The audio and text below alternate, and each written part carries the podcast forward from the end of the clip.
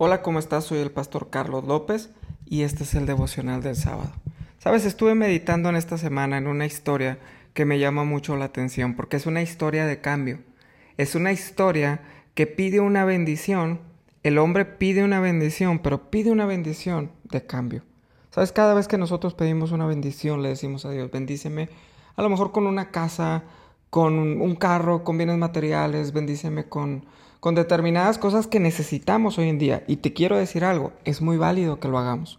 Es muy válido que tengamos este deseo y que le pidamos a Dios porque es bíblico. Dice la escritura, pedid y se os dará. Y Dios está dispuesto a darnos. Pero esta historia me llama la atención porque es un hombre que ha pasado por un proceso de engañar y ser engañado. Ha pasado por procesos de mentira, procesos de persecución, procesos que han lastimado su vida de una manera muy fuerte. Pero hoy está teniendo un encuentro con un varón de Dios. Está teniendo un encuentro con un ángel. Y se aferra tanto que lo bendice. Y esta es la historia de Jacob. Y la historia de Jacob la puedes encontrar en Génesis capítulo 32, verso 22 al 30. Puedes, puedes leer esta historia que te estoy diciendo. Solamente yo la voy a parafrasear el día de hoy. No me quiero tomar mucho tiempo en esto, pero en esta historia, Jacob ha peleado con su hermano por años. Ha estado enojado con su hermano por años porque siempre deseó tener la bendición de su padre y al final de cuentas se la ganó. Y mira qué interesante, porque se gana la bendición de su padre, pero tiene que huir porque su hermano ahora está enojado con él, porque su hermano debería de haber tenido esa bendición. Ahora, la bendición o, cuando se topa con este ángel, Jacob está pidiendo una bendición, no material, porque material ya tiene, bienes materiales ya tiene. Y mira qué interesante, porque la escritura dice que él sale huyendo de su casa y su hermano jura matarlo. Ahora le dicen que su hermano viene con él. Viene por él y viene con hombres.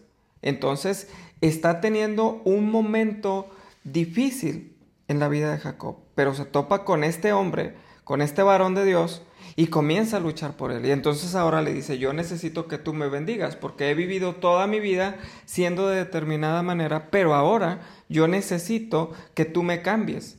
De perdido vivir los últimos días de mi vida siendo diferente. Y busca esta bendición. Yo no sé cuántos de ustedes le han dicho a Dios, Señor, haz cambios en mi vida. Lejos de una bendición de material, lejos de una bendición física, ¿por qué no le pedimos a Dios los cambios en nuestra vida que necesitamos? A lo mejor en nuestro carácter, en nuestra personalidad, en nuestra manera de ser, en nuestra manera de hablar. Señor, cámbianos. Ayúdanos a cambiar en esta parte. Dame esa bendición de tener gracia delante de la gente por ser diferente. Qué interesante que Jacob, esto es lo que está pidiendo. Y dice la escritura que el ángel le pregunta, ¿cómo te llamas Jacob? Bueno, ya no te vas a llamar Jacob, ahora te vas a llamar Israel. Ahora vas a tener un nombre distinto, porque cuando tienes un encuentro con Dios, ya no puede ser la misma persona. Tanto que ya no es la misma persona que dice la escritura que el ángel lo toca en la cadera y lo descoyunta, le descoyunta los huesos. Y en esta parte, cuando le mueve los huesos, ya no puede caminar de la misma manera. Y esto es lo que pasa cuando nos hemos encontrado con Dios. Ya no podemos hacer las cosas de la misma manera. A como estamos acostumbrados, a como me enseñaron. No, ahora hacemos las cosas a la manera de Dios. Es importante que nosotros podamos decirle a Dios, Señor, yo quiero tener un encuentro personal contigo, pero un encuentro real, un encuentro que, que traiga cambios a mi vida, que traiga cambios reales en lo que soy y en quién soy. Pedimos muchas cosas de Dios. Pedimos muchísimas bendiciones y te repito, no está mal. Pero qué mayor bendición es que Dios pueda cambiar nuestra manera de ser. Porque nuestra naturaleza es pecaminosa. nuestra naturaleza nos va a llevar al mal. Pero la Biblia dice que Dios tiene pensamientos mejores para nosotros, aun que los de nosotros mismos. Cuando descubrimos estas cosas dentro de la escritura y le podemos decir a Dios, Señor, trata mi vida, trata mi corazón como tú quieres tratarlo, entonces Dios se encarga de todo. ¿Qué bendición le pudieras pedir a Dios en este día? ¿Que cambiara qué en tu vida? ¿Tu manera de ser? ¿Tu carácter? ¿Tu personalidad? ¿Tu manera de hablar? ¿Tu manera de hacer las cosas? ¿Tu manera de pensar? Porque a veces necesitamos esto, más que cualquier otra cosa. Yo quiero llevarte a meditar con esta palabra y que oremos juntos en esta hora. Padre, gracias te doy por cada persona que me escucha. Yo te quiero pedir que tú lo bendigas en esta hora y que tú le muestres las cosas en donde lo quieres bendecir, las áreas de su vida en donde tú los vas a bendecir.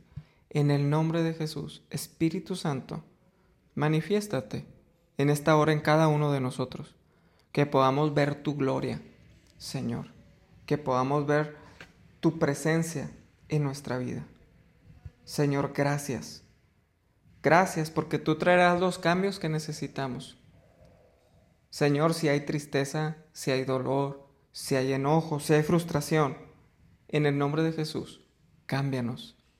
Trata nuestra vida y cámbianos. Queremos ser mejores para ti, queremos ser mejores para las personas que están a nuestro alrededor.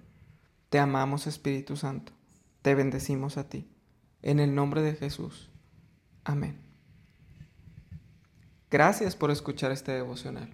El día de mañana ya estamos en casa. Ya estamos en casa y yo quiero darle la bienvenida a todos. Vénganse 11 de la mañana. Trate de llegar antes, 10, 15, 20 minutos antes para hacer todo el protocolo de entrada al auditorio para poder sanitizar bien las manos, los pies, para poder tomar la temperatura y estar todos listos. Que Dios te bendiga, es un honor para mí poder servirte en esta hora. Que Dios te bendiga, nos vemos el día de mañana. No te lo pierdas, vamos a hacer una fiesta en la presencia de Dios. Hasta mañana.